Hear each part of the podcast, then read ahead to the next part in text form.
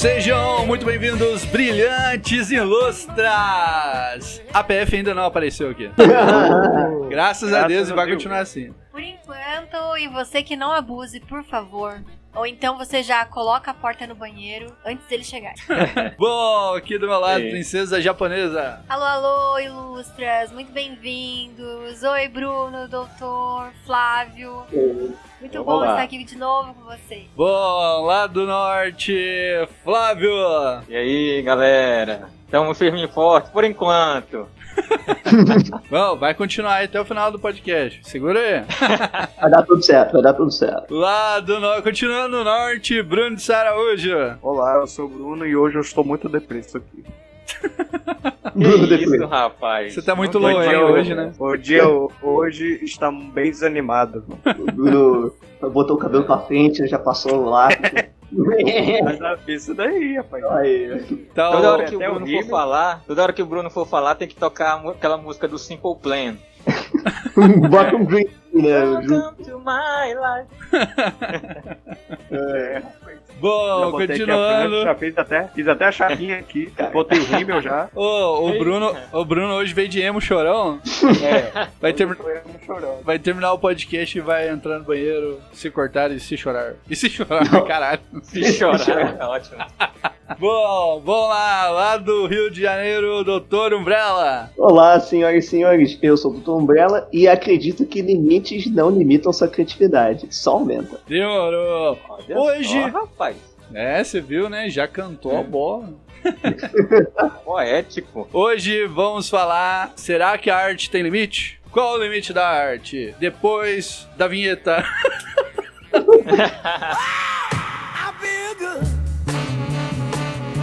I knew that I would not. I feel good. I knew that I would not. So good, so good. I got you. Wow, I feel nice. Bom, vamos co- começar esse podcast.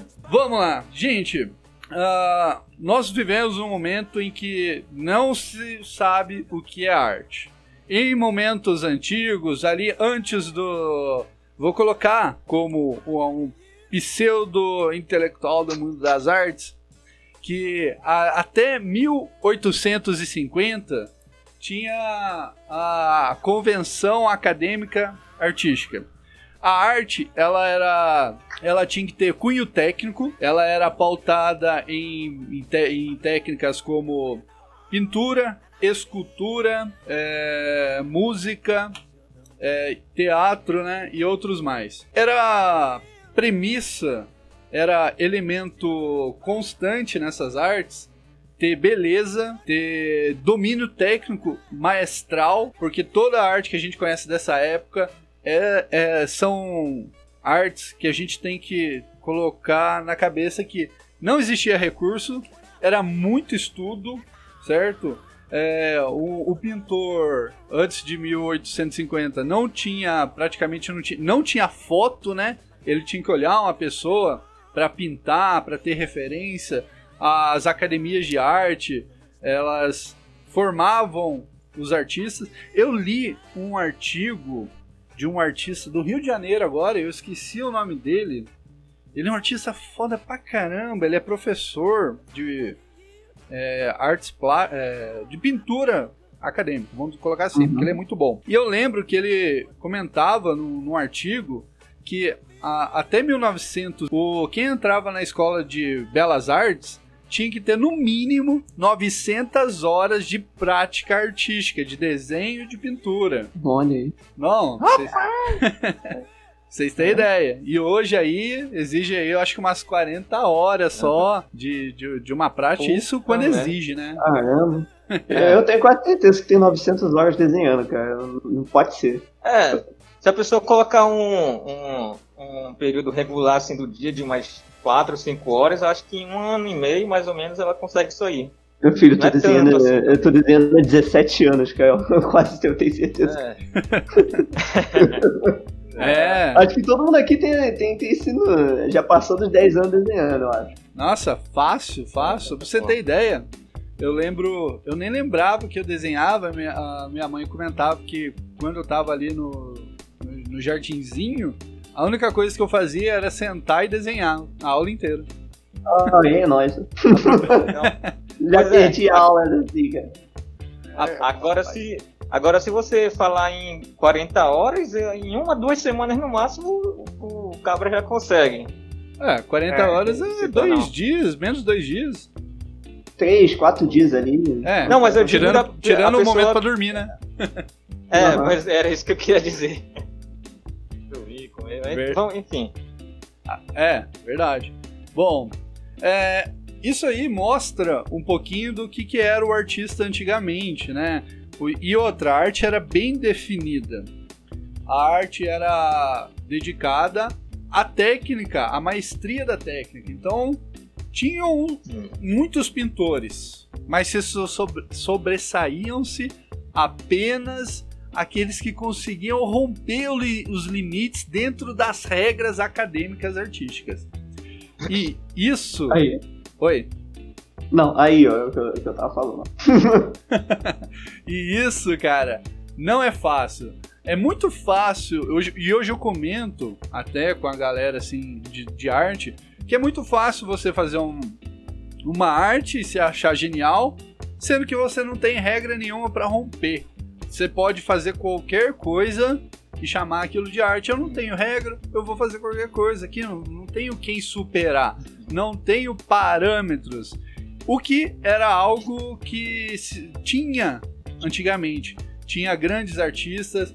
Você, pintor, desenhista, músico, escultor, eh, eh, ator, dramaturgo, escritor, poeta, tinha começava o quê?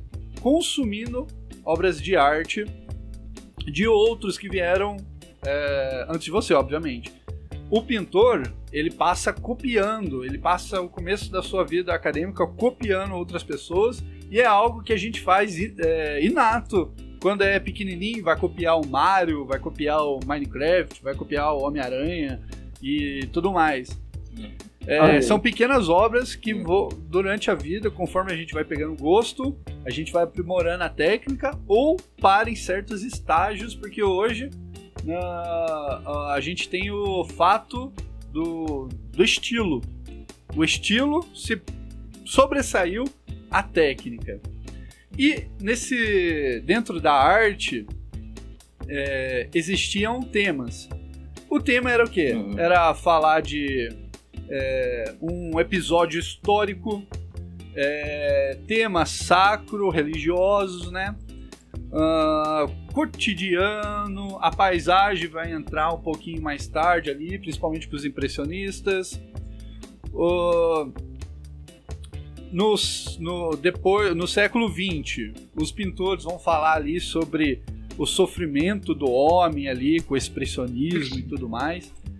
E a gente vai chegando a- a- até agora, a este momento aqui, né? Que eu tô fazendo uma explanação bem porca e rápida. sobre... Resumão de 200 anos. Oi? Resumão de 200 anos aí na história. Exatamente. E aí a gente vem chegando agora em que não se define o que é arte. Arte pode ser qualquer coisa. Pode você manchar os seus três dedos com tinta e passar numa tela e vender por 150 reais.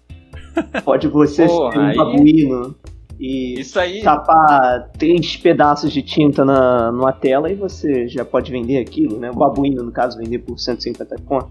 Exato. Você Isso é uma pode. visão empreendedora.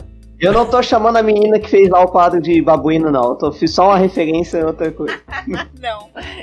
Não, não foi Não. isso. Agora que eu quero pensar. O Lembra... Lembrando que na Índia tem elefantes que pintam, macacos que pintam, certo? Na África tem macaco que pinta, que eu já vi alguma coisa sobre isso. É... Aí eu, eu até entendo, né? Dar um valorzinho, né? Porque foi um bicho que não tem né, coordenação natural motora pra esse tipo de coisa, né? O bichinho tá ali, tudo, né? Exato, teve até novela da Globo que colocou um macaco pintando, né? É, eu. Você vê. Não, eu já, já Cara, fui época de fala- noveleiro. Não, Mas não, eu vou te falar. Eu vou te falar uma coisa que me deixa muito puto da vida. Que esses só- animais aí, esses animais eles produzem obras melhores do que o Jackson Pollock, cara. Ah, Desculpe, desculpe, desculpe, mas eu tenho que falar, eu sou obrigado a falar. Hoje o Flávio, ele, ele não tá só tacando gasolina, ele tá riscando fósforo também. lembrando que o, Jack, Jackson o- Pollock. lembrando que o É. Jackson Pollock é um coitado, né? A história de vida Ah. dele é muito triste. É, é um É. cara, é um Loen da vida, extremamente depresso. e teve a sorte de, de se, conseguir um espaço ali na arte, mas mesmo assim, não a- o sucesso do trabalho dele não satisfez a depressão do coitado, a tristeza, a agonia que ele sentia. E Ah, eu vou até criticar a obra dele pelo modo que ele realmente talvez eu não sei eu, eu sou muito crítico porque eu sou do, dos pintores que pintam Jason Pollock uhum. ele não pintava ele colocava a tela no chão enchia as latinhas de tinta e soltava sobre a É. tela e ela ia passeando pô Aham. basicamente é casualidade né Ele Pô. poderia, ele poderia trocar o pincel facilmente pelo ânus. Vocês não acham? Caraca, Imagina só a cena, que nem a- aquela, aquela professora, entre aspas, né? Fazendo o protesto dela na- em cima da foto do Bolsonaro. Ai, que- aquilo foi nojento. ai, ai, que Ai, Se ela trocasse por tinta, ela seria a nova Jackson Pollock. Não, Não, mas o. Eu, eu até tinha visto um vídeo mês passado de um maluco que ele. No começo eu achei que era essas artes modernas, né? Achei que era o cara tava só jogando tinta na tela. Aí eu falei, pô, aí ó, mais um. Só que aí no final, você viu que ele não tava jogando de forma aleatória. Porque formou um Mickey Mouse no final, sabe? Você- Uhum. Tava tudo esparramado, mas tinha um Mickey, você enxergava o Mickey. Então ele falou, por mais que a gente estava jogando tinta, ele sabia muito bem o que estava fazendo. E é isso que é o ponto, sabe? Ele não tava sendo casualmente, vai, vou tacar tinta aqui, vai ser a expressão. Não. Ele tava fazendo o Mickey Mouse tacando tinta, sabe? sim. Era a estética da parada. Você já viu esse pessoal do, É, na do verdade, aí o artesanato? que variou pra ele foi a técnica, né? Sim, Mas- exato. Já viu esse É, pessoal do o caso artesanato tá- de azulejo? Hum. Que eles vão também Sim, jogando tinta ali, tipo, passando pano no, no azulejo e tipo, forma paisagem, entendeu? Aí, ó. Sim, sim. mas isso Sim, aí mas é, porque assim. fala fala ah, pode falar é porque eu acho que são coisas diferentes, né? A técnica ela é muito parecida, mas eles estão realmente criando algo ali a partir, a partir do, do que eles estão fazendo. Agora o Jackson Pollock ele, ele não criava nada, eles só expressavam a, a confusão mental dele, né? Exato. É, ele, ele, ele é basicamente ele é a obra dele. Ele, é, ele, Uhum. ele era vazio e ele não fazia, sabe? Ele era uma casualidade do, sei lá, da vida, sabe? Uma pessoa, você vê que a obra dele é, é É triste, vazia. é vazia, é como a depressão, sabe? Uhum. Então, eu Uhum. vou, vou, vou fazer essa ligação porque é o que eu vejo da obra dele é bem isso. Bom, pra finalizar essa introdução, eu queria só colocar o, o também Marcel Duchamp, que ali, se eu não me engano, é, entre 1910 e 1920, ele vai pegar o urinol e colocar dentro de uma ah, uma exposição de arte e vai falar que aquilo é arte. Bom, É. ele não fez. Ele comprou aquele urinol, gravou lá as iniciais, um, umas- uma sigla que eu agora me, me foge a memória o que estava escrito. Criou-se ali o, o dilema. O que é uma obra de arte? Será que tem que estar numa exposição de, de, ah, de museu? Tem que estar em cima de um pedestal? A obra de arte ela tem que ser feita por alguém? Ela tem que ser feita somente pelo artista? É, qual o objetivo da arte? Qual o objetivo da, de um objeto artístico? E ele cria várias perguntas que vão ser é, usadas durante todo o nosso século XX, entrar nesse século agora. E, obviamente, vai ter invenções de outros tipos de arte, como instalação, performance, até a gente chegar na famosa performance aí que a gente andou vendo nos últimos anos, como o Macaquinho e o Peladão do MASP. O- É. Ai, meu Deus. Homem balangudo.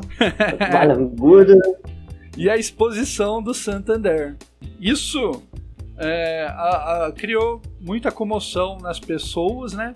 Por falar assim, pô, mas eu, pessoa comum, que trabalho o dia inteiro tal, não vejo isso como arte. Isso é uma coisa extremamente feia, não gosto, peço pro museu retirar tudo e tal.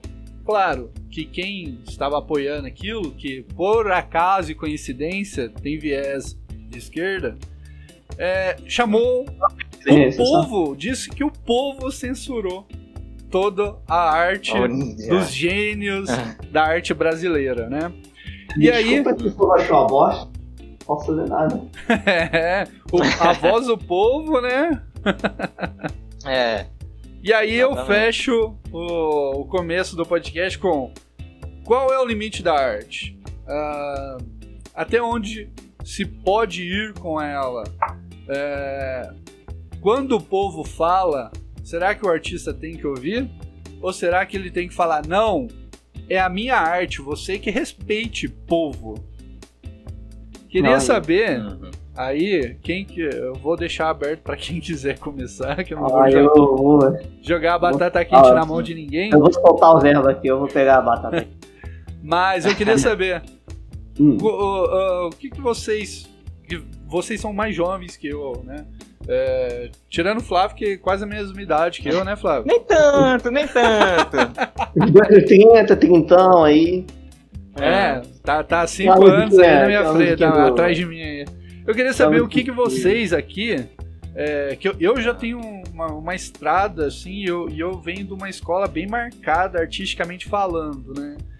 E queria saber o de vocês aí, que estão na- no começo, na, na garra, o que, que vocês acham desse tipo de arte? Ah, pra onde que ela desponta, pra onde que ela vai, o que que ela faz no, no- naquele que aprecia ela, ou o que que vocês acham desse tipo de trabalho hoje em dia? Rapaz, vamos. Vou, soltar o verbo aqui. Que eu não sou o cara que tem muito o que falar disso, eu acho, mas. Eu pelo menos falar meu ponto de vista. O que eu tô falando aqui é só opinião, porque. É, não tem como. Não dá pra ser lei, né? Até porque não tem como impedir o cara de fazer, falar, não, faz isso não. Coisa do Tipo, não, o cara faz a cagada que ele quiser, né? Mas. O, acerca de limites na arte, pra começar já bem, eu acho que quando você coloca limites na hora de criar, você não está se limitando.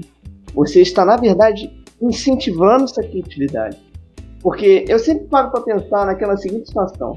O galera de, de esquerda, federal, nananã, dentadura, ah não, como a dentadura é tão ruim. Se você parar pra pensar, o pessoal na época da dentadura, eu vou chamar dentadura, né? Porque eu não gosto de ficar falando dentadura. Eu acho perfeito. Eu acho que é melhor falar regime militar. O regime, regime militar, dentadura, né? Na época da dentadura, querendo ou não, a- o- aquele- aqueles artistas de esquerda, eles tinham que fazer de tal forma, porque mesmo que talvez alguns aí acreditem, eu acho que eu também acredito que os militares não foram até um pouco frouxos em algumas questões, mas o... Foram burros, né? Pra falar a verdade. Pois é. Mas o que eu tô querendo dizer é. Esse pessoal teve que usar a imaginação pra passar a mensagem, passar aquela ideia, né? Porque toda arte quer passar uma mensagem, quer passar um sentimento, quer passar alguma coisa.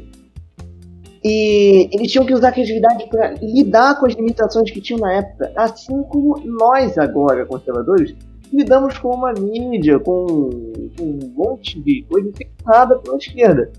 É justamente isso. Nós usamos os limites incentivam a criatividade para criar. Por exemplo, o- um youtuber. Um youtuber, ele, ele faz animação, vamos supor, que nem eu. Ele precisa. Ele, quer, ele tem que lidar com o algoritmo. Se ele for, sei lá, conservador, ele tem que lidar com, com uma empresa toda infectada, ele tem que lidar com um monte de coisa. E esses limites faz com que a criatividade dele tenha que ser incentivada, porque senão ele não vai conseguir lidar com isso. Muitas situações, até mesmo da vida, nós lidamos com a criatividade, nós temos que usar a nossa cabeça para funcionar. E isso vale para a arte muito. Então, os limites, na verdade, te incentivam a fazer uma arte bem melhor. Pelo menos eu acredito assim. Ah, e quando você não tem limites, você acaba não sabendo exatamente o que fazer. Você acaba fazendo uma amálgama. Você acaba sendo tão relativo, né? Aí vem a outra questão do qualquer coisa é arte. Você se torna tão relativo na hora de passar a mensagem que qualquer coisa tá passando uma mensagem, né? Você olha assim, É. meu cachorro acabou de mijar no chão. Ó céus, isso só pode ser uma mensagem divina? Eu não estou entendendo, sabe? A, a pessoa que chega a ponto, entende? Não é nem mais filosofia, ele tá questionando absurdamente qualquer coisa da realidade. E isso é algo meio complicado, meio triste, porque você quebra o valor de uma dedicação de técnica. A pessoa que estuda muito tempo, ela tem que aceitar que o trabalho dela é muito mais difícil de vender e de ser produzido do que o cara que nasceu em família rica, tem o pai famoso, faz um quadro de três tintas e vende por 150 reais. Essa é, sabe? Eu tô falando de 150 foda. reais porque é realmente um preço que eu fico chocado por algo tão simples. Sabe? Não, exatamente. A menos que, que aí vem aquela frase que eu adoro repetir, que eu gosto muito dela, que é você, é, o simples pode ser complexo e o complexo pode ser bem feito. Então, o cara não faz só uma coisa simples. Ele fez um amálgama, ele fez alguma coisa, ele jogou tinta no quadro. É visível. Sabe quando é visível? Quando um leigo olha e fala. Quem é leigo, olha um desenho, acha sempre bonito, né? A menos que esteja muito torto ou muito estranho. E é isso que acontece com a arte moderna. Um leigo olha aquilo e fala, que bosta! Mas um, um leigo olha um desenho do filho, né, que tá aprendendo a desenhar, faz um desenho de mangá, olha assim, ah, que bonito, achei muito bonito, mesmo sendo algo principiante. Você vê que tem uma dedicação, você vê que tem um tempo, você vê que tem uma técnica, você vê que tem alma transparecendo naquele desenho. E é isso que, que é o meu ponto de vista acerca dessas porcarias. Olha, Não, só, só, só vou falar um negócio, porque você falou Ah. aí do peso e contrapeso do movimento artístico. Na ditadura, a arte de esquerda, obviamente também, ela tinha uma propagação maior dentro da universidade, isso dava mais vazão, né? E, e visibilidade. Aí, o que que acontecia também? Eles tinham uma inspiração pela pressão sofrida pela ditadura. Eles tinham que criar uma arte que tirasse com a cara do, do- dos ditadores, do- da ditadura, e, e não ficasse explícito. Igual tem a, todo mundo, quando fala isso, vai falar da obra lá do Chico Buarque, do Cálice. Né? É, cálice, é, é, é, é. não, é, pai, afasta de mim esse cálice. Esse esse. É, só que aí Ele eles, dava ênfase no cálice, dava É, como se fosse assim, calar. Exato. É a nossa música agora, gente. Não, É a música propícia pro momento. Não, Afasta de mim, esse cálice é a, é a música da PL 2630. Olha aí. é. E aí ele fazia esse joguinho de palavras, tipo, como, como assim, pai, fica quieto aí, porque agora quem vai fazer a história somos nós. E agora, na que a, a direita tá tomando corpo e ela conseguiu um espaço assim em mídias sociais, como Twitter, Instagram, e as pessoas estão se encontrando, que é o equivalente ao momento efervescente acadêmico do, da ditadura, né? Exato. É o mesmo efeito. Exato. É, é igual assim. E eles estão. E a direita tá tão carente de arte assim que eu. Eu, eu tenho. Meu perfil tem crescido bastante, né? É, Uhum. do- em pouco tempo, devido ao pessoal falar assim, nossa. E, e muito comentário assim, nossa, finalmente um artista de verdade na direita, não sei o que lá. Ou alguém que pinta, que faz uma pintura boa, uma pintura decente, falando o que a gente pensa e tudo mais. É uma, é uma, uma busca de um grupo por um, um- alguém que fale por ele no, no coletivo, né? É, e, e por que que isso está acontecendo? Porque a gente tem um contrapeso da esquerda tentando esmagar a direita. E quando ela esmaga, o que que acontece? Quando o, alguém grande tá machucando alguém pequeno, esse pequeno tende a gritar. E esse grito sai em forma de expressão. Então, tudo que a gente tá fazendo, eu, Flávio, o Doutor, o Bruno, o, o Sigma com, com- com- com o estilo dele, com, aqueles vídeos. Nossa, eu, falo, eu falei pra ele até esses dias na live dele que ele devia voltar, porque aquela, aquela, aquele vídeo que ele fez desenhando Sigma e falando sobre é, conservador, sobre transcendência, é, sobre não ser. Ah. Não, não curtir o lado da esquerda. Era era uma coisa tão inocente e bonita que, cara, eu falei, nossa, precisa de mais 200 vídeos desse aqui na, no YouTube. Aí, ó. É. É, É. é por isso que eu também falava no- nos primeiros podcasts, cara, produza porque tem gente querendo consumir, e é justamente por causa desse efeito. Exato. Ô, Flávio, Exato. eu acabei te interrompendo, desculpa, Oi. cara. Eu só queria colocar Ah, isso sim. Porque o Brasileirinhos, ele coloca isso muito bem no- nos programas dele. Então, O o conselho. brasileirinho foi grito no escuro, cara. Grila. É, se você ouve esse podcast e ainda não ouviu Brasileirinhos, corre e vai maratonar todos os Brasileirinhos que vai ter depois de ouvir o novo, hein, cara. podcast, Tá, tá chegando, já tem trailer lá. Oi? Sim, sim. Já vai ter episódio novo, cara, já anunciaram. É. Tô, tô doido também, cara. Tô doido também. Mas fala aí, Flávio. O- Sim, é, vocês, é, eu vi vocês falando aí um pouco sobre essa questão do, dos. Como é, que- como é que qual era a palavra? Dentadura. O- não, caramba, Limite da arte? Os par- parâmetros. É, os Sim. parâmetros. Padrões. Parâmetros, limites. Essa coisa dos parâmetros, cara, é, é uma coisa que, que me fez dar uma viajada aqui, porque eu, eu, eu imagino o seguinte, que a gente, em primeiro lugar, antes de, de perguntar, de se perguntar pra, é, qual, qual seria, digamos, entre aspas, né, o limite da, da arte, acho que a gente precisa primeiro refletir um pouco sobre qual que é o objetivo, né? Qual seria o objetivo da arte. E aí eu me lembrei lá do, de um documentário que assisti, que é o documentário é muito bom, apesar do de quem fez eu não gostava muito, que é o que é o do Carlos Nogueira, que é o documentário sobre a arte do belo. Uma das coisas que ele fala lá é, é ele toca ne- ne- nesse ponto do objetivo da arte, né? Da arte do belo, seria elevar o, o ser humano, é, conduzindo ele para o bem, né? Através do que é belo, ou afastando do que é mal através do feio. Essa é essa a letra que ele dá lá. E aí, a partir daí, a gente, a gente, a gente começa a pensar, né? O que, que seria o belo, né? O que, que seria o bom? Então, é, como, a, como as artes, né? Principalmente, a- as todas as artes, na verdade, né? Mas eu acho que a arte, a arte visual, ela é, ela é bem mais efetiva nesse ponto de fazer um- uma ampliação da linguagem, entendeu? Tanto que se você for parar para para ver é, durante, por exemplo, a história da igreja, é, se fomentou muito essa coisa, essa questão da arte sacra, justamente porque a maioria das pessoas não sabia ler, né? Então a história da igreja ela era muito contada através das imagens. Porque até a gente fala um pouco assim sobre essas pessoas que repudiam imagens, né? E na verdade elas são elas são um elemento de Pedagógicos. de é um elemento isso um elemento pedagógico muito forte porque ele amplia de uma, de uma maneira que, que até mesmo até mesmo a literatura não consegue fazer entendeu Uhum.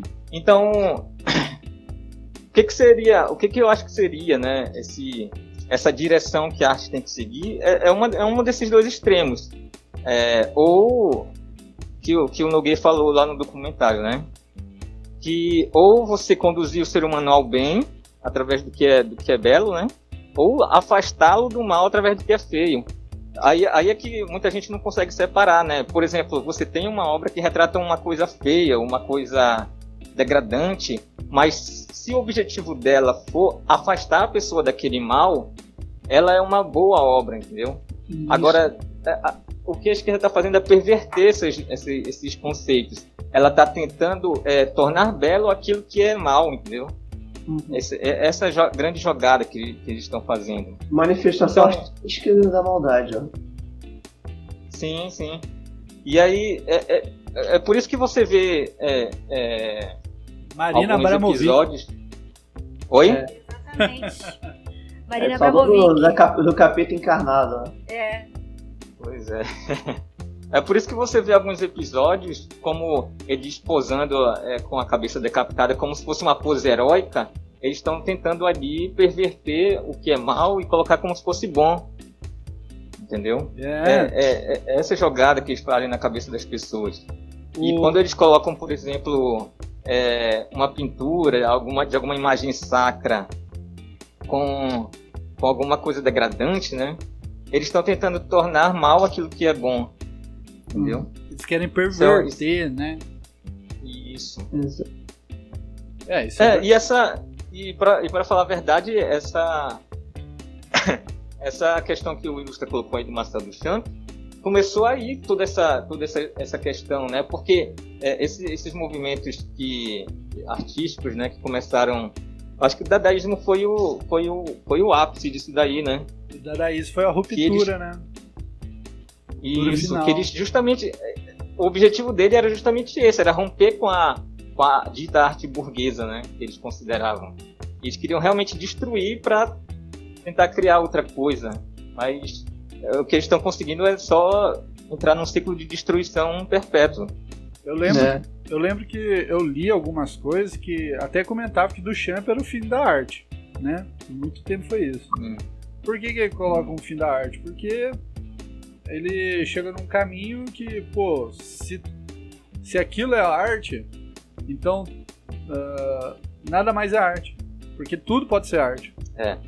É o, Exato. aquela frase do, do síndrome, né? do- dos incríveis. é, vou- Isso, isso. Ele quer vender armas pra todo mundo, pra que todo mundo seja super-herói. Aí no final, ninguém mais vai ser super-herói. É. Exatamente isso. Exatamente. dizer que todo mundo é especial é a mesma coisa de dizer que ninguém no mundo é. Então, Exato. É. Aí, Os Incríveis, based, filme infantil É. pra todo mundo, pra toda a família. Ele estava socializando o heroísmo, né? Agora, Exato, ué, mas Ai, é, aí todo mundo pode se defender, né? Será que ele era mal assim? Sei, né? É, Não sei, cara. Ele queria guardar as melhores armas pra ele. Aí eu não faço ideia, cara. Não, ele era loucão, ele Mas não é era bom, não. Não, ele era louco. Ele sequestrou o bebê, cara. Ele era É, não, não se sequestra. Bebê com, com criança não se mexe. O cara que mexe Ei, com criança ô. tem que morrer. Também é. É, exato. Ô Ilustra, ô Ilustra. Oi? Ele que, é, mas é justamente essa essa questão da, da esquerda, entendeu? Ele, ele fala isso, mas é só o discurso, Uhum. entendeu? É, eles Mas- usam um discurso bonito, né? Vamos, É. vamos ficar todo mundo em casa pra proteger os mais pobres e quem morre primeiro são os mais pobres. Sabe? É o discurso que a exatamente. gente tá tendo agora, que da, da pandemia. Fica em casa, né?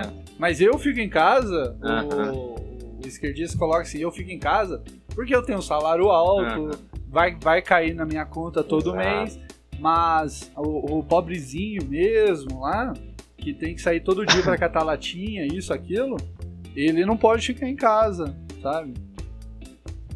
Isso, isso. Bom, Pois é. Só uma coisa que eu queria falar, né? Que o Ilustra falou aqui da Marina Abramovic.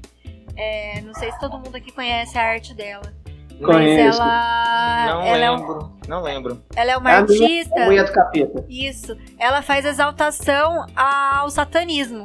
Dá pra fazer um podcast sobre ela. Quase todas as artes dela são de exaltação ao satanismo, sabe? Essa mulher não tem nada de bom.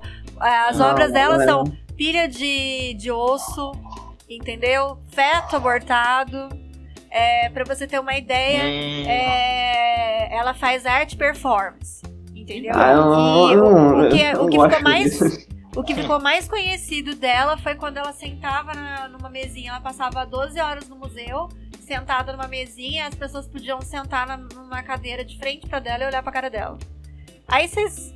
Meu, isso não é arte, entendeu? Tem uma É obra ridículo. Tem uma obra dela que entrou pra história da arte, que é o seguinte. Se eu não me engano, se eu não me engano foi ela, né? Eu posso agora tá, tá a memória pode me trair. Mas ela tá ela tá junto com o cara o- e, e o cara tá segurando um arco e flecha. Ela segura a é flecha e o cara. O, não, é- ela segura o arco, o cara segura a flecha, a flecha e a flecha fica apontada pro coração. E ambos se inclinam pra trás. Ou seja, se o cara soltar a flecha, mata ela, né? Então, assim, é uma obra baseada em confiança, né? De, Junto do outro. De morte. né? Mas é tudo tem ali re- referente à morte. Essa, essa obra. Isso. Essa obra ela fez Uhum. é, há muito tempo atrás, ela era até novinha, entendeu? E ela já fazia referências à morte e tudo mais. A maioria das, É. das obras dela é tipo o corpo deitado no necrotério, ela vestida de branco atrás, é uma foto, entendeu? É, são coisas assim horríveis. Fora que a gente sabe que ela participa de rituais satânicos mesmo, não vai É entrar do aqui. mal. É mulher do mal. Qual que é o Hum. nome dessa mulher, hein? Oi, Bruno. Qual que é o nome dela? Marina Abramovic.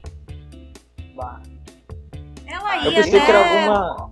a, a publicidade da, da Microsoft, se eu não me engano, ia ser feita por ela. E aí teve uma campanha de, de boicote, sabe? E aí eles Uhum. decidiram não fazer. Eu não lembro se é da Microsoft Graças a Deus. ou Windows, é alguma coisa assim. Não sei se a Microsoft vai dar esse filme, cara. Sei É, lá. mano, mas, é, mas o mundo tá entregue já, então a gente É o mundo, é isso, né? Bom, A gente só tem que É isso sentar, mesmo. rezar, Ia esperar ser Jesus um, um voltar. comercial da Microsoft e que eles iam fazer com ela. E aí, porque teve essa campanha de dislike e tudo, e aí também mostraram algumas coisas dela, algumas artes dela que é com criança pelada e essas coisas, e acabou não sendo. Tem uma dela que é horrível, tô até abrindo aqui. É ela no meio de um monte de osso com sangue, entendeu? E aí nessa nessa montanha de osso, muitas pessoas relatam que tem crânio até de, de bebê no, no meio. eu Ah, acho que cara. o nome é The Curse. The, Cur- como é? The Cursed Spirit Cooking. Eu não, gosto a da- maldição do ouvir. espírito. Eu não gosto de ouvir as coisas dessa mulher, não, cara. Eu- É. É, é, eu, eu acho que não é bom. Porque é o seguinte, antes de passar pro Bruno é, falar a, a posição dele, é, qual que é o efeito da arte nas pessoas? Quando você pro- produz uma arte bonita, uma arte que faz referência a Deus, ao transcendente, a elevar valores como heroísmo, como um, um momento histórico que fez bem para a humanidade, isso aí vai, vai, vai refletir na pessoa coisas boas, vai, vai inspirar a pessoa a ser melhor. Agora, quando você é, coloca um protesto, você vai entrar em conflito com algum, alguma classe que ela vai falar, pô, pô, isso aí não é, não é legal, eu não tô gostando do que eu tô vendo. Isso aí pra mim é uma porcaria, é um lixo, não sei o que lá. Vai, vai, você vai ter o quê? Quando você tem um, um protesto igual a imagem da, do, do Bolsonaro decapitado, segurado pela, pela menina, é claramente uma apologia à, à, à morte, à, à Hum. violência e tudo mais. Claro que isso não ia, ia repercutir bem. Ninguém ia falar, nossa, lacrou. Uhum. Só vai falar isso quem realmente ainda é imaturo. Agora, quando você faz uma obra que busca trazer aquilo que há de mais obscuro e sombrio nas pessoas, como uma obra satanista, que existe e, e tem na história da arte, isso aí você está procurando trazer o que na pessoa? Isso é bem, fica bem claro que vai trazer apenas o que há de pior, né? É, é invocar na pessoa aquilo que há de pior. Lembrando que, né? A, cada pessoa ela faz o, ela tem um livre arbítrio de buscar aquilo que quer, né? Mas É. obviamente, você busca aquilo que, que vai ter retorno. Se você está buscando coisas É. boas, que enalteçam, traz, tragam, tra- levam você à transcendência, isso vai te fazer melhor. Agora, se você consome coisas ruins tal, vai te trazer coisas pesadas. Olha, eu tenho um caso aí do. Vou, vou citar o. O. O. O, o, o Vesgo, vou colocar o nome dele de Vesgo, assim, pra não pegar Deus. mal. Ah, sei, sei. Então, né? Ele Ah. começou com, ah, mas poxa, criticando tudo, só criticava tudo. E aí depois entrou numa onda de satanismo, tal, livro do satanismo, camiseta, A bafomete. gente chama de príncipe dos gados, né? É. E olha, olha o que, que aconteceu com o cara agora. Sabe? Eu acho que se É. você busca coisas que, que não são boas, isso vai refletir na sua vida. Olha como refletiu. Isso aí não foi por acaso, né? Porque eu, eu, eu É acredito dialética negativa, né? que. É Ele, é, apenas uma causalidade, sabe? Isso já era previsto acontecer. Gente, tudo, Sim. essas coisas de. essas coisas ruins que acontecem, é, não é por acaso. Tem influência do demônio em tudo, entendeu? E ali no caso do, do Vesgo, no caso, é, ele deu todos os sinais disso, entendeu?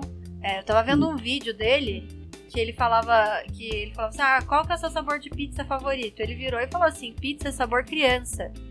E todo mundo sabe ali, pelo Sim. menos quem quem estuda a fundo essas coisas, se preocupa com essas histórias da pedofilia, principalmente nos Estados Unidos. Da, Aham. Esse negócio das crianças, da preocupação em relação às crianças, principalmente nos Estados Unidos, é, sabe que a pizza é o cardápio deles. Eles escolhem a criança de acordo com o sabor. Se é menino é tal Uhum. sabor, se é menina é tal sabor. E com certeza o, o Vesgo, na hora que ele falou aquilo, ele fez uma relação a isso. Então, Uhum. é, eu tenho um grupo aí. Ele é meio, trata meio de coisa espiritual e tudo mais, mas trata dessa questão aí também dessas coisas obscuras que tem no, no satanismo, no meio artístico de Hollywood. E eles Ah. falam lá claramente, tipo, é, nunca mais comer a pizza, comer uma pizza vai ter o mesmo sabor, depois que a gente fica sabendo é, de como eles usam é, os sabores da pizza pra encomendar as crianças, entendeu? Então é uma coisa muito triste. Ele deu todos os sinais. Bom, deixa eu Agora- só voltar pro assunto. É, pois é. Porque Ei, a deixa eu- gente tá fazendo podcast fazer um- satanista já.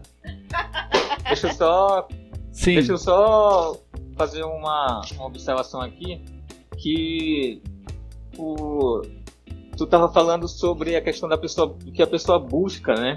Exato. E aí eu pensei numa coisa aqui que, que tem a ver com arte também, só que não exatamente pintura, né? Mas sim a parte da arquitetura.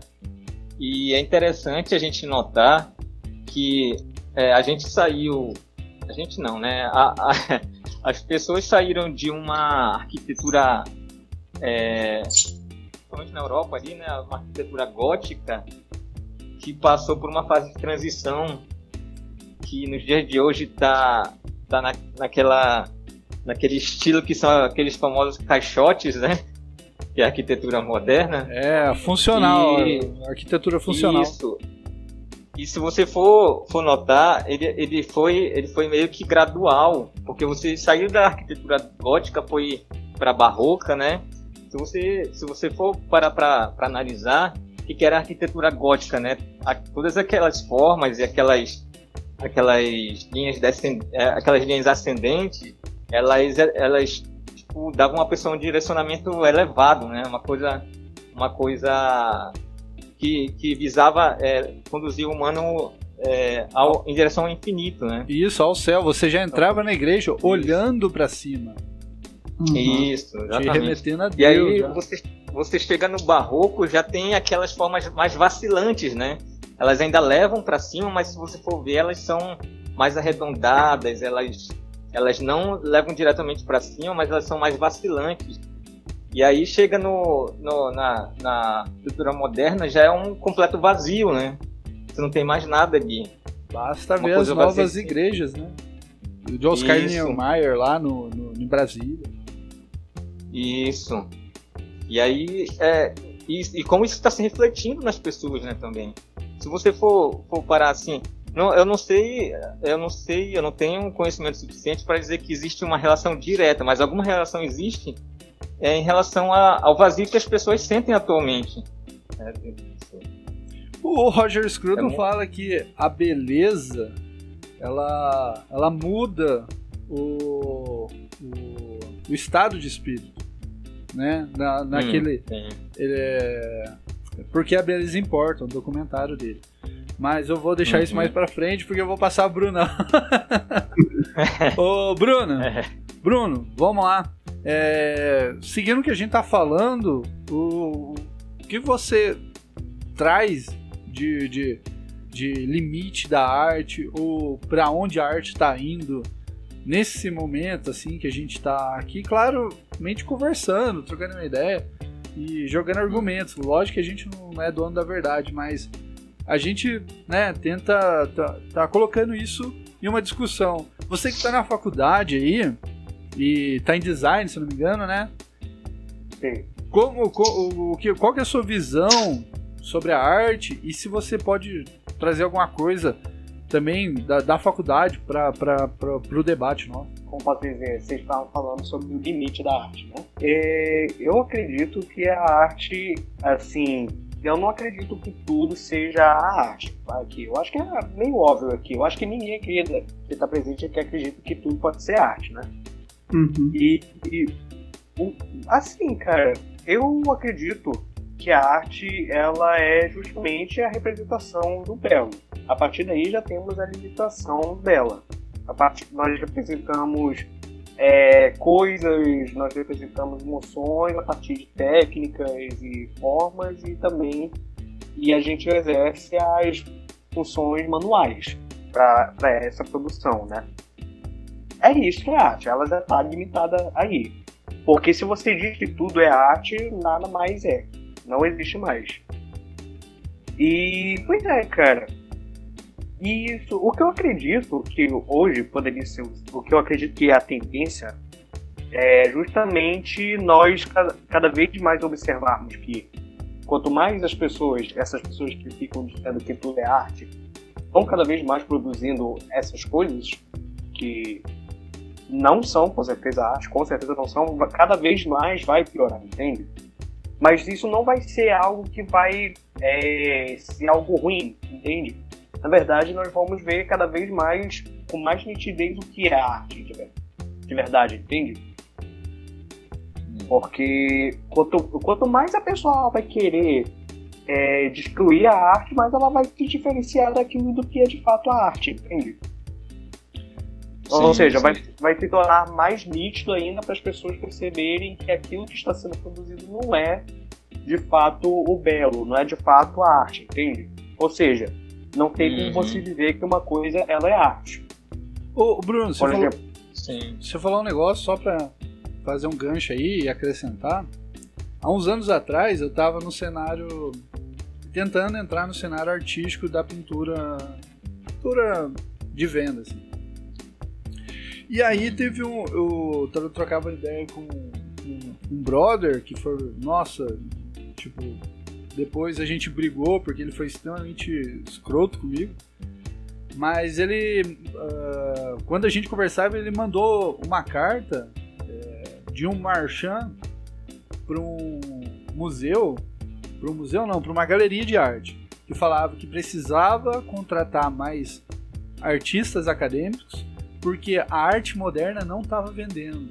E o que vendia era a arte tradicional, a paisagem, pintura religiosa.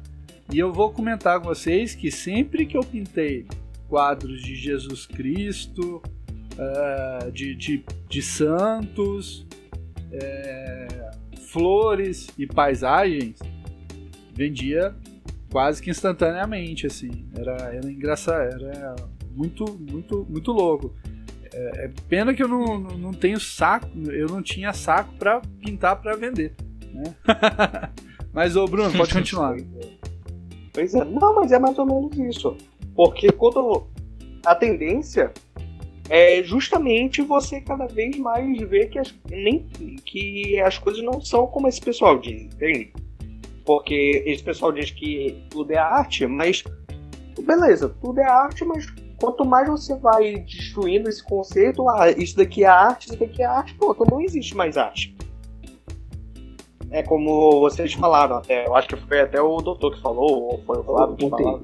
Não, mas eu acho que o que eu tinha falado foi que, pois é, mais ou menos como vocês tinham falado, que tipo, se tudo é arte, não existe, nada mais é arte, entende? Então a partir do momento que tudo é uma quebra de padrão, as pessoas elas não vão mais não vão ter mais arte, entende? Vai ser apenas uma vida comum.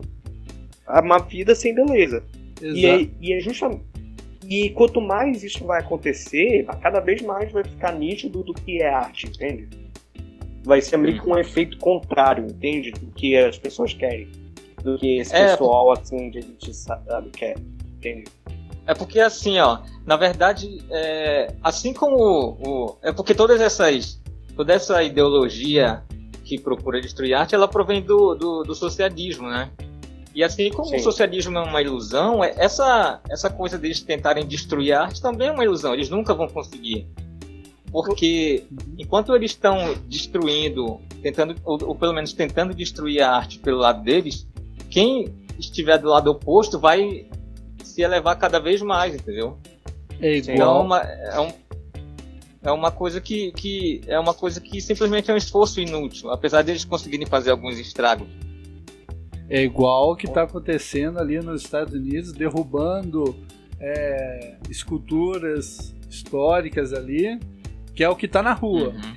Mas se eles pudessem entrar no- em museus, eles destruiriam. É igual, Sim. eu acho que o ISIS no Oriente Médio destruiu obras de arte valiosíssimas de anos e anos. Por, Sim, de outros igrejas povos. também. Não era arte deles, era arte de outros Aham. povos. De, de uma. Não é povo, Sim. não é povo, é uma outra etnia também do Oriente Médio. Eu não vou, não vou lembrar qual agora. Sumérios, sumérios. sumérios. Era? É, eu acho que era sumério. Então, eles estavam ali, eles querem apagar aquilo da história. Pra quê? Pra eles construírem uma nova história. É o famoso, o velho caso do George Orwell, sabe? Sim, sim, Reescrever toda vez o- a sim. história. Escre- Isso. Sim, sim. Pois é. É, Eu e- gostaria- ah, ah, pode, pode falar. Não, tu ia falar, pode falar, que eu quero deixar pro final. Não, eu ia só complementar o que eu tava falando. E eu lembrei agora de um, de um vídeo muito, muito legal do professor Olavo de Carvalho, que ele termina falando basicamente é, que o Lenin tentou, é, Stalin tentou, todos tentaram e ninguém conseguiu, cara. Não vai ser o Xi Jinping, não vai ser o Lula, nem o Maduro que vão conseguir. Mu- Muito, mu- muitos povos tentaram destruir a civilização ocidental, né? Mas estamos aí há dois, dois mil anos, né? Pois é. Pois é. Vem tranquilo, vem tranquilo. E rapaz, Bem-vindo, bem-vindo. O que, que é isso? Vem tranquilo, vem tranquilo. Não quero falar não. nunca mais falei pro meu pai. Olha aí, encaixou, ó. Olha aí. Aí, pois é, eu gostaria de falar aqui o que eu ia falar. Eu quero, eh, já que a gente já entrou nesse assunto de status, porque eu fico realmente puto vendo essas coisas aqui de status, eu fico- eu fiquei tipo. Cara, eu me deu muita raiva vendo isso. Eu quero saber quando é que eles vão começar a derrubar as estátuas do. do Karl Marx, porque ele era antissemita. Ah, tem tem algum, É. algum, alguns racismos eles aceitam. Pois é. É. Exatamente. Eu, eu, proponho esse desafio. Se, se começarem a destruir as estátuas do Karl Marx, aí eu vou começar a ver que os caras eles realmente são contra racismo, nazismo, essas coisas. Ah, já tá bem claro que eles não são, né? Depois Pois que do que É. fizeram com a estátua do Churchill, não dá pra Hum. justificar aquilo. O cara lutou Com contra o certeza. nazismo, contra o fascismo, salvou o povo, deixou o povo do Reino Unido livre, e aí acontece isso, ganhou uma guerra. Os antifascistas derrubam a estátua do cara que combateu o, O fascismo, fascismo nazismo. antes dessa galera imaginar que ia nascer. Pois é. Pois é. É, É. Como é que faz, É por né? isso que eu apoio. É por isso que eu apoio que todas as estátuas, todas essas produções de arte, elas sejam de propriedade de uma pessoa. Não sejam públicas. Porque pelo menos sendo de propriedade de uma pessoa, a pessoa protege. Ah, é verdade, hein? Exatamente. Eu acho também. Só que eu, eu só, eu só fico assim por causa do, do, do que, é- que fica difícil uh, a gente entrar em contato e ver, né? O legal do museu é é. que eles guardam, eles, eles, eles cuidam, né? Eles restauram tudo mais. Tem um aparato técnico muito bom. Com certeza. É. Deixa pra lá, eu ia falar. Pode falar, pode falar. Ah, eu ia falar que aquele museu imperial não pode falar o mesmo, né? Felizmente. Apesar que os museus brasileiros É. não tem nada disso, vou falar. A não É. ser o MASP. O MASP, ele. Putz. O Não. MASP, o MAN, a Pinacoteca. é, O é, acervo principal dos museus lá Mas- de São Paulo são muito bons. O acervo principal. Porque todos esses museus eles Mas- fazem exposições, né? é, de artistas agora, contemporâneos, tanto o MASP quanto a Pinacoteca. Os dois fazem e é uma Ah, sim. Porque eu já visitei o MAN e eu não vi nada disso lá não, cara. o, o Aquele- MAN. Quando eu fui no, O MAN é horrível. quando eu né? fui no MAN, eu dei risada lá dentro, cara. O- o- Tirei sarro mesmo. Ah, qual que é aquele, aquele, aquele, aquele museu perto do, do, do parque lá, do, do Ibirapuera? Era o MAC, né? O MAC. É o Museu da USP, né? Não, é da USP, não. Ah, É da. Ai, eu esqueci. É Nossa. Em frente ao Ibirapuera, é o MAC. É. Alguém sabe? Não, a gente que é de São Paulo, né? Não vai saber falar pra você. Deixa eu procurar. Ignorância, viu? Não, não, é. Os museus, a Pinacoteca é o que eu mais gosto, porque tem a pintura clássica ah. da história do Brasil. Você vai lá, entra, tem Pedro Américo, Ah, é. tem é, Almeida Putz, Júnior, tem todos os grandes medalhões lá, cara. Então você entra lá. A Puta minha vontade merda. da última vez que eu fui lá era de sentar e ficar desenhando ou passando, fazendo uma aquarela, tentando captar a cor que os caras conseguiram ali, ou alguma coisa da técnica no, no caderninho de, de sketchbook. Cara, é um lugar apaixonante, velho. É um lugar que eu, eu por mim, passaria uma semana indo todo dia, de manhã e de tarde. Bom, é, só pra voltar aqui na droga do MAC. o MAC é um, mu- é um museu de arte contemporânea, realmente é da USP. É, mantido pela USP. é isso aí. Olha, É, o MAC não é tão legal, não. O MAC, eu vou É falar pra você. arte contemporânea. O MAC, ele tem Tarsila do Amaral, ele tem... Nossa. Nossa, qual, qual- agora eu me esqueço. eu me esqueci. Ele, ele tem o... Ele- A, a o- modernismo. Ele tem o modernismo Romero lá. Brito. Tem Romero Brito? Não, não lembro. Não tem Romero Brito lá. Tinha alguma coisa de Não, Romero Brito, sim. Não tinha Não, tinha- Romero tinha Brito. alguma Não, coisa. não. Era, era uma estátua. Não era uma estátua de Romero Brito que tinha lá? Não do Romero Brito. Era um. Era tipo um coração gigante. Tinha, será? Não lembro. É, mas é coisa um pouco menos pior que o Romero Brito. Não era, não. Eu lembro que eu vi isso num- numa vez eu tava, eu tava no, no terminal do Tietê. E aí tinha duas, no coração gigante. Agora acho que era um coração. Que era uma obra de arte do Romero Brito lá no, no- no Museu do Tietê. Eita. Solitário lá, Puta. perdido. Putz, o negócio, o negócio tá abandonado então, né? Ah, sabe-se lá onde tá. Não, mas o, o MAC é bem cuidado, tá? É, Ah, é? gratuito, a entrada lá você não paga nada pra entrar no, no museu. Mas você não vai achar coisas muito bonitas lá, entendeu? Porque é arte contemporânea. Mas eu vou falar. Hum. É, tem o Modigliani lá. É. Modigliani era bonito. Tinha outros lá que não vou lembrar o nome. Mas o, o que me chamou atenção. Tinha Picasso também. Mas o que me chamou atenção foi Modigliani. Foi um quadro que eu. De perto. Claro, não tem a técnica que eu gosto. Mas era bonito de se ver uma pintura interessante. Eu, eu gostei. O que Assim. tem de interessante lá são as esculturas. É, ela tem bastante escultura. É, mais do que nos outros museus. É que tem as esculturas futuristas, sabe? Eu não vou lembrar o nome do- dos artistas futuristas, mas tem lá também.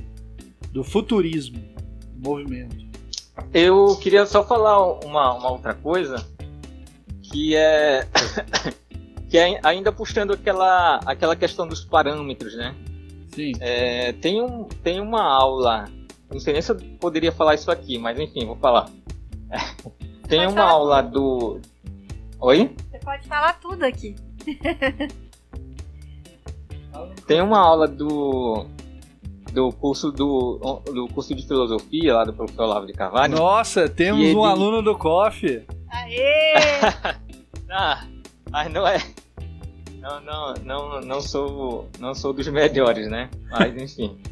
Mas tem uma aula que ele, que ele fala, que ele aborda sobre é, uma dialética que existe entre é, o poder e a autoridade. Eu, eu, assisti faz muito tempo, eu não, não, vou lembrar com exatidão tudo que ele falou, mas basicamente é, na, na vida humana, existe, é, conforme ela vai se desenvolvendo, existe uma certa tensão do, do poder e da autoridade que são exercidos sobre ela. E aí eu lembrei do que vocês falaram, é, que esse pessoal eles não tem parâmetro, não tem, digamos, não tem regras a seguir, quando na verdade é totalmente o oposto. Eles têm muitas regras que são impostas pelo, pela militância, entendeu? Que, que cerca eles. Sim. Então, uhum. Então por que, que eles são extremamente limitados, achando que, achando que estão sendo livres? Porque só vai ser permitido para eles ilustrar aquilo que que está sendo imposto pelo grupo pelo grupo é, de pressão que, que os cerca. Isso Mas oi, pode falar. É pode que falar. isso não faz pensar, por exemplo, aqui eu falei no início do podcast que regras ajudam a criatividade, né? Mas quando Isso, o caso da, da esquerda, nesse sentido, o, por algum motivo que talvez não entenda muito bem, isso não acontece. E, eles têm as regras, né? Você não pode simplesmente falar de um monte de coisa, que senão você vai simplesmente cancelado e destruído. Tudo bem, isso também acontece no, um pouco, vamos dizer assim, do lado conservador, né? Vamos supor que você vira um isentão, do nada começa a dar uma esquerdada. Mas o, o que eu tô querendo dizer é que, por algum motivo, esses limites não incentivam a criatividade. Talvez seja um outro tipo de uhum. limite, né? Eu talvez tenha que pensar um pouco mais sobre isso e entender, porque agora mesmo eu não faço ideia do porquê isso acontece. Mas eu ainda acredito que deve ser um ponto à parte, porque senão. Né, estranho. Pois é. Mas assim, é, qual seria o ponto? Seria que a tendência de cada um é, é se livrar do poder para se submeter à autoridade. E como, é, e como é que isso acontece? Por exemplo, imagina um adolescente, um adolescentezinho desses que faz essas pinturas lacradoras, eles têm em casa eles têm geralmente pais conservadores, entendeu? Que são são pessoas de bem, etc. Hum. O que que acontece? Só que, só que qual é a posição dessa, dos pais, por exemplo, em relação a um jovem? É um, uma relação de poder, porque os, os pais eles mandam nos filhos, entendeu? Eles dizem o que ele deve, o que ele pode e não pode fazer. E quando, quando ele, os pais começam a se tornar um poder que se impõe sobre o filho, eles vão buscar uma autoridade que possa livrá-los do poder entendeu? E onde, onde geralmente eles buscam essa autoridade? É no grupinho de amigos, entendeu? É na turminha da escola, etc. E aí esses jovens encontram uma autoridade às quais eles possam se submeter nesses grupos lacradores, entendeu? Então eles obedecem à autoridade, não ao poder, entendeu? Nossa. E na vida, na, na, vida de um ser humano, conforme ela vai se desenvolvendo, ela vai sempre sendo submetida a novos poderes e vai buscando novas autoridades. Por exemplo, a partir, a partir do momento em que, digamos, um, um rapaz desse se desiluda com o grupo, com a turminha dele, que começa a exercer um poder excessivo sobre ele, o que, que ela vai fazer quando isso acontecer? Ela vai buscar outra autoridade que seja superior a esse grupo. Ou seja numa universidade, entendeu? Seja no trabalho. E cada vez mais a pessoa é, é, vai passando por diferentes poderes e vai buscando novas autoridades. E qual seria a autoridade suprema? Assim, mas tem, tem uma questão. É de que as, as autoridades, elas, conforme elas vão, assim, elas vão se, vão se elevando, é, cada vez menos elas, elas se impõem, entendeu? Por exemplo, uma pessoa que já tem uma, uma vida intelectual, digamos, estabelecida, geralmente ela lê é, é, autores que já morreram. Então esses autores eles não exercem mais nenhum poder sobre a pessoa, entendeu? Mas eles têm uma autoridade sobre ela, porque tudo aquilo que eles falam está diretamente ligado com a realidade, entendeu? E qual que seria o poder supremo? Seria o poder de Deus, a autoridade suprema, né, no caso. Seria a autoridade de Deus, que é, além de ser a autoridade mais, mais, digamos, mais absoluta, né, ela é a que menos se impõe, justamente por causa da questão do livre-arbítrio da pessoa. Ou seja, é, a palavra de Deus ela é a palavra absoluta, mas ela não se impõe sobre a pessoa. E quem, e quem se submete à autoridade divina, ela na verdade é mais livre, porque justamente porque ela não se impõe. Entendeu? Seria basicamente isso. Olha aí, cara. Ô, show de bola. Pô, professor Lavo é foda, né? E- É, cara, isso. Cara, você tendo 60 reais por mês, qualquer um pode se inscrever no COF, cara. Então, Aí. quem não, quem não faz parte tá perdendo tempo, tá dando bobeira. Ah, eu- sim, eu, acho que eu eu vou inscrever no coffee hoje. Sabe o, o que, que às vezes eu e Ah. o Lustra a gente fica é, relutando em, não se inscrever? Porque assim, é, a gente é bastante ocupado. Não agora assim, na quarentena eu não tô muito ocupada, óbvio. E eu tô. Uhum. o Ilustra tá e a gente leva uma vida bem agitada, a gente é bem ocupado. A gente tem medo de começar a fazer o curso e não ter tempo pra estudar, sabe? Porque ele deve indicar muitos Não. livros. E a gente tem medo Não, de a gente não poder não. acompanhar. Na verdade, não, vou te falar, princesa, porque, o, porque ele já fez o curso já pensando nisso, entendeu? Aham. que a, a maioria dos, dos alunos deles são, são é, pais de família, entendeu? São pessoas realmente são advogados, são esse tipo, esse tipo de gente. Então, ele já fez uma aula por semana pensando nisso, entendeu? É bom você estar falando, esclarecendo isso também aqui, porque era uma é. dúvida que a gente tinha, entendeu? A gente falou, Uhum, como que a gente vai uhum. fazer?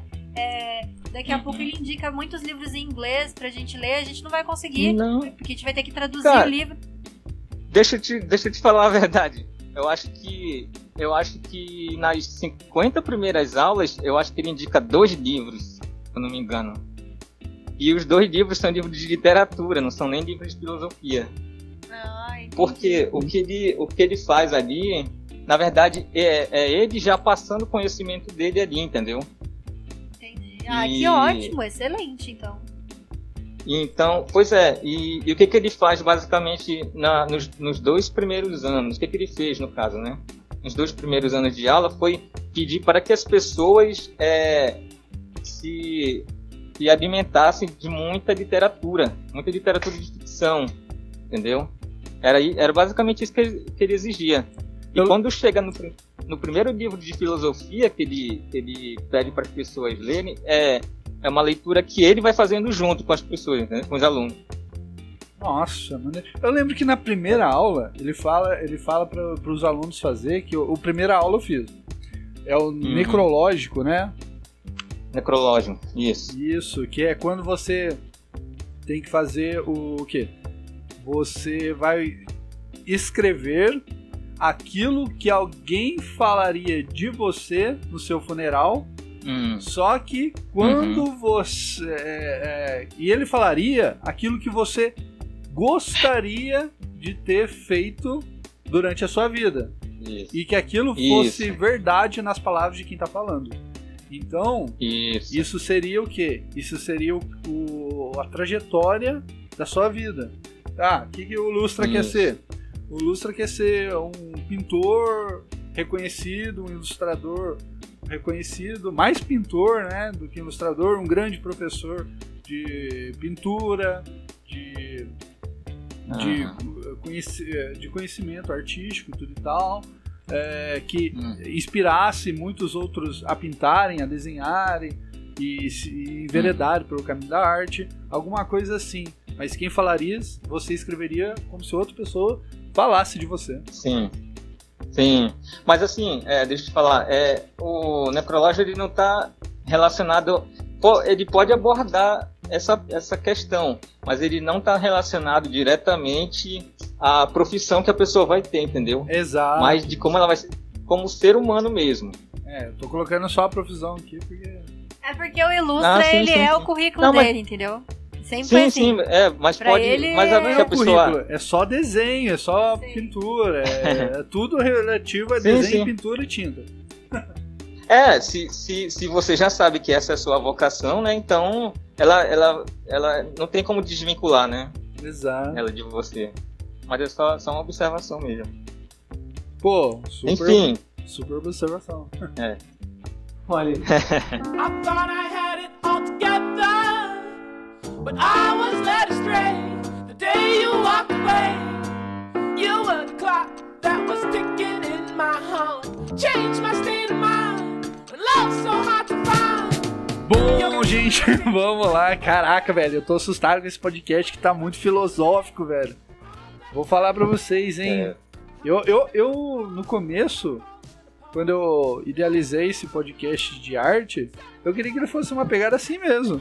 A gente falar de filosofia e arte e tudo e tal, porque hoje em dia a filosofia é ligada à arte, só que a, quando eles ligam filosofia e arte, é tipo assim, a obra não tem nada a ver com o texto escrito ao lado, sabe? É uma viagem do caramba do, do, do idealizador e de quem interpreta a obra, assim. Bom, vamos lá. É, eu queria agora, vou falar um pouquinho sobre a performance dos macaquinhos. Ó, eu vou até ler um, um, um trechinho do, do, do Blast News aqui, de uma matéria que eu separei, que Ah. se chama Performance mostra artistas olhando parte íntima um do outro em São Paulo. o espetáculo intitulado Macaquinhos esteve em cartaz na Casa do Povo, em São Paulo, onde foi idealizada uma única apresentação na quinta-feira, 14 do ano. Ih, agora eu não guardo o ano, no ano de. no ano? 2017. No ano? E o espetáculo teve início às 20 horas. Tá bem cedo, né? A entrada Uhum. foi no valor de 10 conto. 10 conto pra Vigunda. 10 Gente, conto, cara. Não, na moral, né? Já começa por aí. Não, mas. Peraí. Não, 10 conto eles estavam pagando pra quem entrar, né? É, É era o valor da entrada. Não, não Não, era, eles é não estavam pagando pra quem ia assistir, era quem ia é assistir que tinha que participar. pagar. Se você participar é sacanagem, né, cara? Ah, Se participar. Pagar 10 conto pra tomar um. Hum, uma bebida, é, é, que isso. Tomar um Nando Moura No ali cheiro. não, não vale, não, mano. Imagina o, imagina o cheiro lá dentro, meu. Ah, tá infernal, cara. Já tá infernal. Ai, meu Deus, gente, para. É só o odor de furico. vomitar, de verdade. Pô, eu não terminei nem de ler a matéria, gente. Bom, neste espetáculo, oito artistas, homens e mulheres, se apresentam nus. Durante a ação performática, eles exploraram o corpo um do outro. Os artistas fazem um círculo e exploram com as mãos precisamente o orifício ah, anal do companheiro à sua frente. Ai, caraca. Cara, isso foi, isso foi nojento de falar, velho, na moral. Ah, bom, de acordo com os idelia... de acordo com os idealizadores, nossa, caramba, de acordo com os ide ali, ó, Eita! caraca, velho. Não. De acordo com os organizadores troca. do De espetáculo. De acordo, com os, acordo com os or- cagadores. organizadores do espetáculo, a apresentação visa conscientizar as pessoas que existe anos e através do anos ensinar. A peça tem como princípio mostrar uma performance artística que baseia-se na obra O Povo Brasileiro da, de Darcy Ribeiro, que visa demonstrar o excesso de imposto que todos os brasileiros pagamos. Bom, tem a ver com a Caralho. eu vou cara. terminar por aqui porque já. É o quê? deu Pra tudo dizer que, que a todo gente- brasileiro toma no cu? É isso? É. Eu acho que. Eu acho que eles não conseguiram mostrar muito bem o que eles queriam realmente, de fato, né? Criticar. Eu não sei o que dizer, cara. Olha, eu vou começar É. dizendo pelo Brasileirinhos, porque Brasileirinhos tem sempre razão. O Brasileirinhos tem um episódio, eu não vou lembrar o qual, mas ele fala que a esquerda tem alguma coisa que, que é fisting. Ele, é, tipo, seria o, o né, o, o que o, o anão travequeiro gosta. Por trás. que isso iria derrubar o, o sistema capitalista, seria ou derrubar a sociedade é, como a gente conhece hoje, sabe? É um, um modo de, de protesto e tudo e tal. Tanto que eles usam muito essa, essa a- esse argumento. A gente tem aquela filósofa, Marcia Tiburi, que ela faz um ode ao Bumbum. Não sei se vocês já viram o, o vídeo. Ah, não, não. Eu vi, eu vi o vídeo do. do... Porra, como é o nome daquele, daquele, daquele maluco lá, drogado? Do. Ah, do, do Skylab. Eu Ah, vi do Skylab. tinha que ser. Agora né? da Márcia Tiburi eu não vi, não. Gente, Ah, é, é, essa Marcia Skylab, cara, Tiburi- ele, ele é muito retardado, cara, meu Deus. Ô, só- Inclusive, inclusive arrisco dizer que o dele é melhor do que o dela. Ah, eu não duvido. Só, só uma coisa que não tem nada a ver com o papo, mas É o. Ah, Mas o Skylab uma vez estava sendo entrevistado pela Rogéria, e a Rogéria é, é homossexual, né? Uhum. E Ah. aí ele começa a cantar uma música lá, vou cantar uma música aqui. E aí ele começa a fazer os batuques no corpo e. Cadê o meu pau? Cadê o meu pau? Cadê o... Caralho, na frente dela e ela fala. Ele é muito Muito retardado, bom, cara. Muito bom, Skylab. Aí, pra cortar ele, mano, porque ela fica maior sem graça. Uma coisa que eu vi, cara, que o maluco comentou, né, no, no post dele no Twitter, falou assim, pô, caraca, tu devia botar o nome de algum álbum de sua música de. É uma parada lá toda esquisita a palavra, né?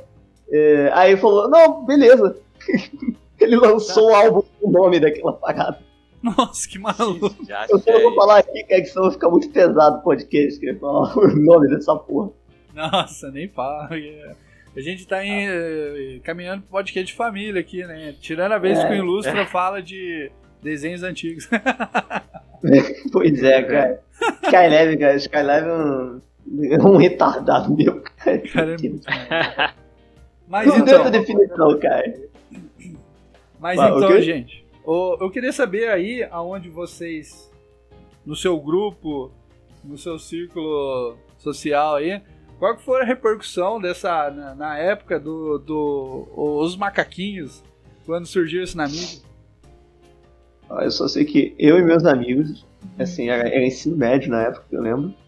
E eu só tenho amigo, pelo menos até hoje eu penso assim, eu imagino que eles ainda são. Eu tinha um monte de amigo conservador, né? Aí falo, nossa, que lixo, olha isso aqui, oh, que bosta. Aí eu, pô, óbvio, né? Não Né? nem pensar muito, cara, pra dizer que isso é uma bosta. É. Na- Literalmente, né? Tem, tem a ver com a bosta, né? é, qualquer pessoa normal. qualquer pessoa normal, né? Não que no Brasil isso seja, isso seja, isso seja muito fácil de encontrar, mas qualquer pessoa normal acharia aquilo ridículo, né? É, no mínimo constrangedor, né? É. Constrangedor é o mínimo. Fala, fala, Bruno. Quando vocês comentaram aí, por exemplo, de amigo do colégio, eu, eu nunca cheguei a ver essa obra Macaquinhos, assim, tipo. Ainda em- bem, né? Na minha, é- na minha época do colégio. Na minha época do colégio. Eu só cheguei a saber disso muito depois. Tipo, acho que foi um ou dois anos depois que passou esse negócio aí. Mas, cara, conhecendo o pessoal da minha turma antiga, com certeza o pessoal teria tirado sarro disso. Por mais que o pessoal fosse assim, far left, sabe? Uhum. Tipo, olhariam para o negócio e, e começariam a fa- a fazer um monte de piada sobre. É, mas é, é, o macaquinhos é, É. piada na direita hoje, né? Quando você. ju- justamente eu, eu sou um dos mais propaga isso é, do, do meu círculo, né? Porque quando o pessoal começa a falar sobre arte, arte, o que que é arte, aí eu já tá com. Nossa, arte é macaquinhos, né, galera? Quer descobrir se seu grupo é um bando de esquerdista, assim, você fala isso, cara, manda uma dessa. Ei, Nossa. macaquinhos aí, ó. Se o pessoal for sensato, já, já é um bom grupo, cara. Porra, mas, mas vai, vai não, mas, mas vamos, vamos- convenhamos aqui, cara. Essa porra de macaquinhos não seria obra de arte mais, nem na época do Neandertal, cara. porque até o Neandertal sabia fazer uns rabiscos ali na caverna. Ele é. ia, ele ia olhar pra esse pessoal e dar. Ele Não, ia, né? Ele ia pegar a galera e ia sentar o, cata, o, o tacape na cabeça de todo mundo. É, Que porra é essa, marreca? tá dando Cara, cu agora. Ou então ele ia sair de canto, assustado, assim, e falar: Nossa, eu não vou enfrentar essa tribo, não. Caraca, o Flávio falou um ponto aí. Então quer dizer que tem Neandertal com milhões de anos, né? Não sabia nem falar um ABC, desenha melhor do que muita gente por aí. É. Nossa, É. tá aí uma coisa que eu já pensei que um- uma pauta de da gente falar sobre arte rupestre, hein? Olha aí. Ah, eu acho que Pô, seria legal coisa. mesmo. Que isso, arte rupestre tem coisa pra caramba. Ah, Me lembra aquele meme, né, do... É um peixe andando no gelo, aí tava escrito assim, ah, ateus be like, né? Oh, grandpa, go, you can do it. Falando pro peixe, vai, vovô, eu acredito, você consegue. Sabe? Não, mas é, só, só entrando um pouquinho no, no, na arte rupestre, a galera às vezes assim. É, é, na verdade, eu tenho muito problema com os professores, né? Os professores, assim, de, de educação artística na escola, eu não sei o. Hum. Eu, eu não, não, não- Nem que eu vou falar que todo professor de arte é ruim, não. Mas eu não. Às vezes eu não, não, não consigo compreender os professores que não praticam algum tipo de arte. Ou seja, é, o professor... professor. professor, não sabe nem desenhar, não sabe fazer um teatro, não sabe fazer nada. É, o professor. é Ele é praticamente um professor de arte e de história. Porque ele só sabe a história da arte, conceitos artísticos e tudo mais, mas não sabe a prática. Porque ele perde a sensibilidade prática e a visão da, da artística da coisa. Por quê? Se, se a, a gente Ah, aqui, a gente olha pro, pra uma pintura rupestre e a gente vai ver o quê? A gente não vai ver o homem palitinho. A gente vai ver um- uma pessoa tentando se encaminhar para uma forma natural, tentando desenhar aquilo que ela vê. E ali tem um, um talento artístico absurdo, sabe? É, feita por, Sim. por ah, tipo, há, há 15 mil anos atrás, há 20 mil anos atrás, em cavernas que eram escondidas do. que eram não de fácil acesso para geral da Uhum. tribo, porque era mais. é, era, era um lugar sagrado, era um lugar de ritual, né? Tanto que eles falam que quando eles é, desenhavam as figuras na, na parede, era um modo de eles garantirem uma caça, era um ritual para garantir a caça no dia seguinte, né, para a tribo Uhum. conseguir conquistar o, o- a sua. prover, né? É, ter, ter, Hum. ter sorte e ter bom êxito na caçada. Tanto que algumas Sim. cavernas tem. Nos desenhos tem como se fosse golpes de pontas de faca. Assim, que seria Uhum. parte do ritual, como se ele estivesse já caçando ali dentro da caverna. Olha aí. Hum. É, é- é tipo um voodoo, é um voodoo. É um Exato! voodoo, Olha aí. é um, é um voodoo dos tempos antigos.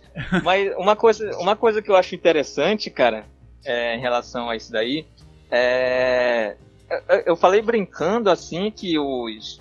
que os.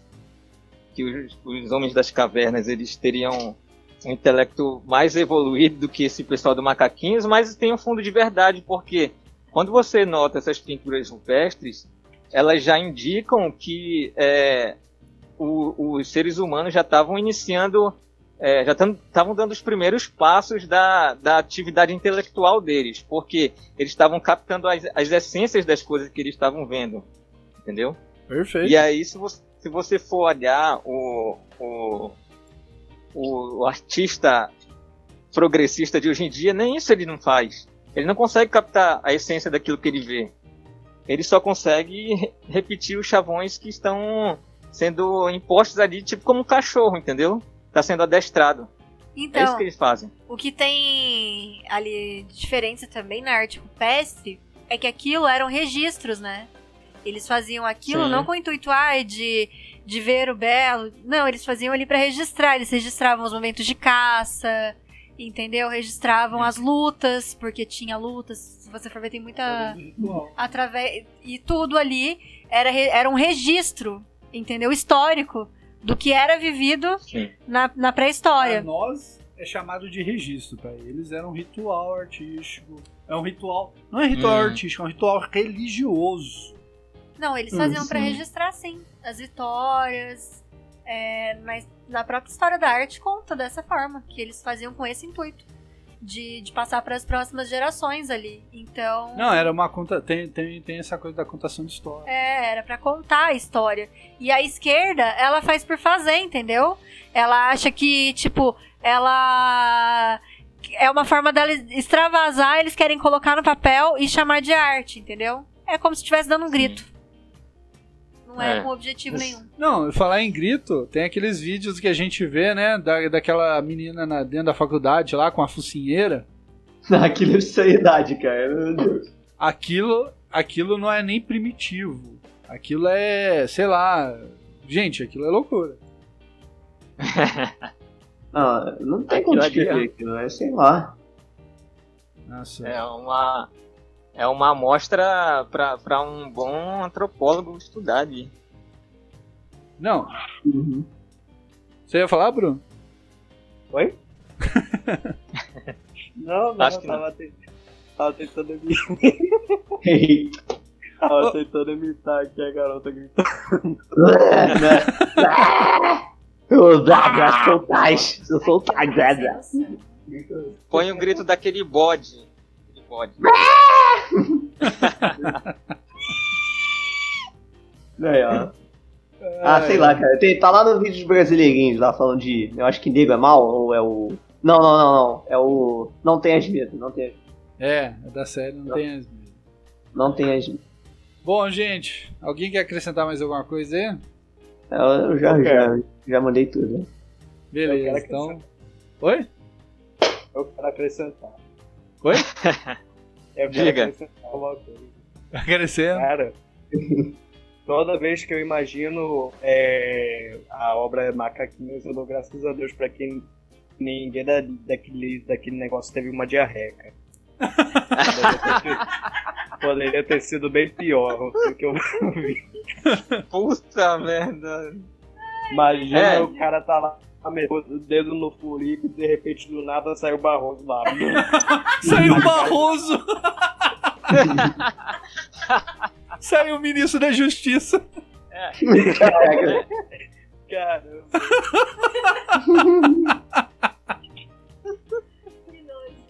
Caramba, velho. E se eles tivessem um pouco de coordenação motora, saía um polo que eles também.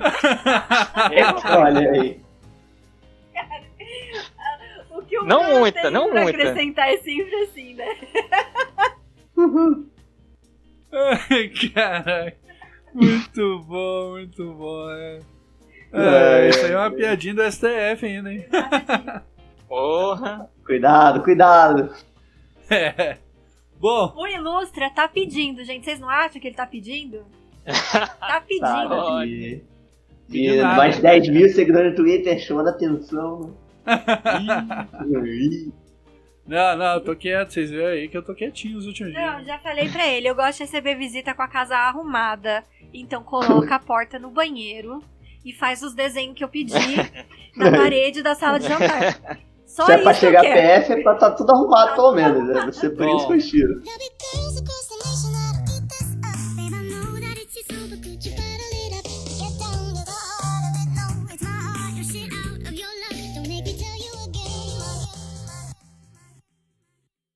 Bom, vamos lá para nossas considerações finais depois desse podcast filosófico aí. Nossa, ô, vou falar para vocês, a gente tem que improvisar mais o tema em cima da hora. É Cara, verdade. né? Caraca, velho, eu falei assim, nossa, velho, tipo, pra quem não não, dava nada. Pra quem não tá entendendo aí, a gente ia fazer hoje um podcast sobre é, jogos de videogame, né? Aqueles jogos que a gente adorou jogar durante a nossa vida. Mas aí o Sigma não pôde participar e o Sigma é o cara do videogame, né? Aí o cara Exato. faz as lives jogando lá, a gente fica lá fazendo piada, é, dando risada. E aí a gente, pô, eu comentei, né? Pô, vamos deixar pra outro então. E vamos fazer um. Vamos arrumar uma outra pauta em cima da hora. Eu vou falar pra vocês, hein? Nossa, se a gente tivesse combinado, eu acho que não tinha sido tão bom assim. Pois é. É, Pois o é. poder do improviso. É. Show de É bom, bola. é bom. Bom, vamos lá. Ô, Princesa Japonesa, dá suas considerações finais e mídias sociais. Bom, gente, adorei hoje conversar com vocês. Foi de improviso, mas foi bem legal. É um tema que eu gosto bastante. E é isso aí. Até o próximo podcast. E me sigam no Twitter, arroba Princesa Japona. Ah, show de bola. Lá do Rio de Janeiro, de. Doutor Umbrella, dá suas considerações finais e mídias sociais. É, cara. Quatro rabiscos nunca serão uma arte de 150 reais.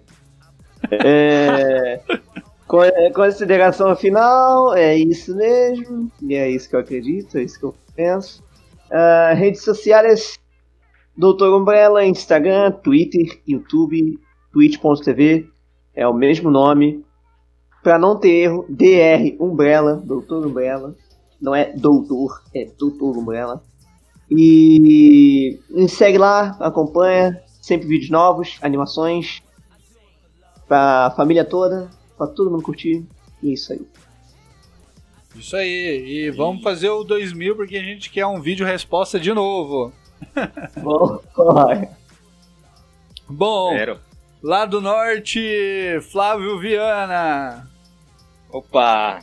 Bom, só tenho poucas palavras para esse final, que é rejeite a modernidade e abrace a tradição. Ponto. Meu Instagram é Flávio Viana Arte e no Twitter pode me procurar lá, TD do ódio que você me encontra. Ateliê do ódio é show de bola, velho. Bruno de Saraújo, manda suas considerações finais, suas mídias sociais. Bem, minhas considerações finais é que eu posso dizer uma coisa, é que eu sempre vou achar a arte gótica, a barroca e o rococó muito lindo.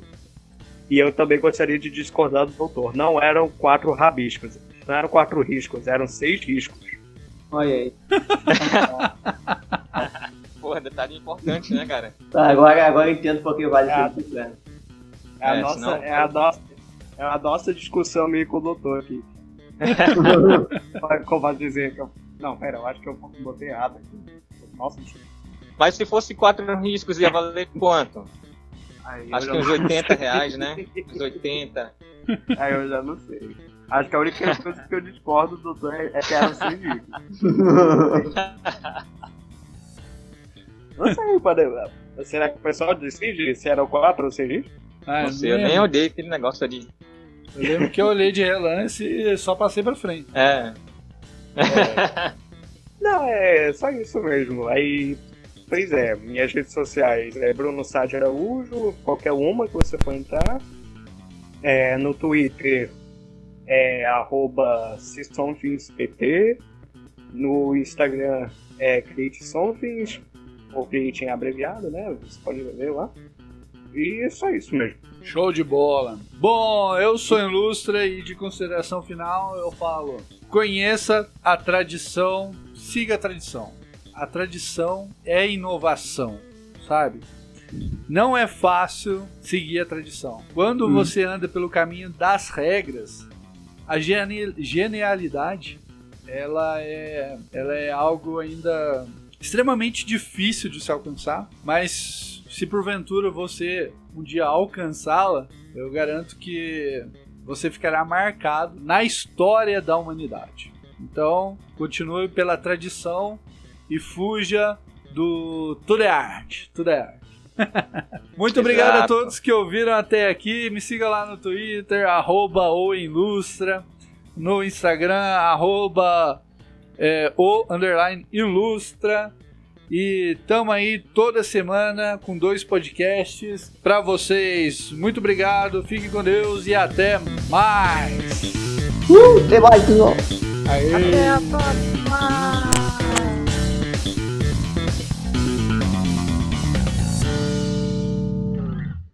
Gravamos! Uhul! Tá, certo. Eita! Esse rendeu, hein, cara? Nossa, eu vou falar pra vocês, Eu ia hein, falar. esse foi assim, na medida, hein? Foi topzera. eu ia, pô, eu ia, eu ia, eu só lembrei agora uma frase que eu queria falar, que era: se você quer che- chegar no topo da escada, comece pelo primeiro degrau. Poxa vida. Ah, eu acabei de gravar, ó, tá gravado aqui, ó. Se quiser eu coloco lá no, no começo do podcast. Olha. É. Pessoal, pera aí rapidinho, que eu, deixa eu só. Eita. E que foi? Ele, eu acho que ele vai voltar, cara. Ele tá trocando tempo celular, não Ele sei. foi dar uma choradinha ali, né, já volta. É rapidinho.